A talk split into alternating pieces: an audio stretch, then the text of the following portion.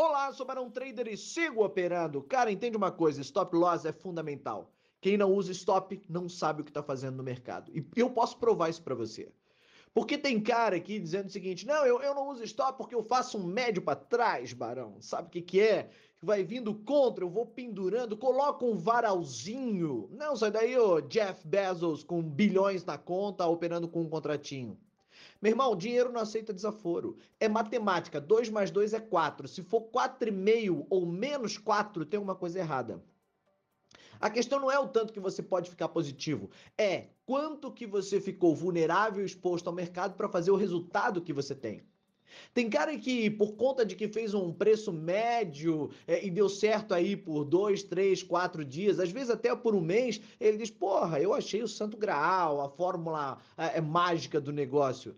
Eu não vou falar mal do preço médio, porque eu vou te falar uma coisa: se for de forma consciente, onde você sabe o limite total de perda numa operação, ou diário, ou semanal, se você sabe parar, então tudo bem, você pode usar ele como estratégia. Mas isso tem que estar tá dentro de um gerenciamento de risco. Agora, sempre que você faz, é, é, dá uma puxadinha no stop, coloca mais dinheiro, coloca mais contratos, faz um, um médio, né? Que é muita merda, para ver se você sai positivo, meu irmão você está pensando que vai comer alguém, você está saindo com a bunda ardendo.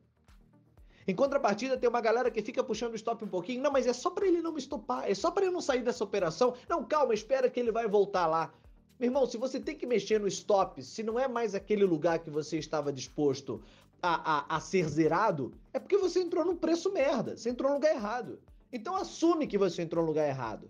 E tem muita gente que, pela ânsia de não querer perder, acaba perdendo dobrado.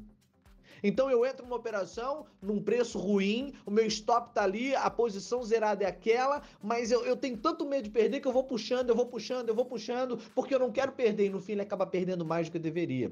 Em contrapartida, se você tivesse zerado naquele ponto, provavelmente você teria uma nova entrada e talvez até um gain que poderia cobrir aquela perda que você insiste em adiá-la.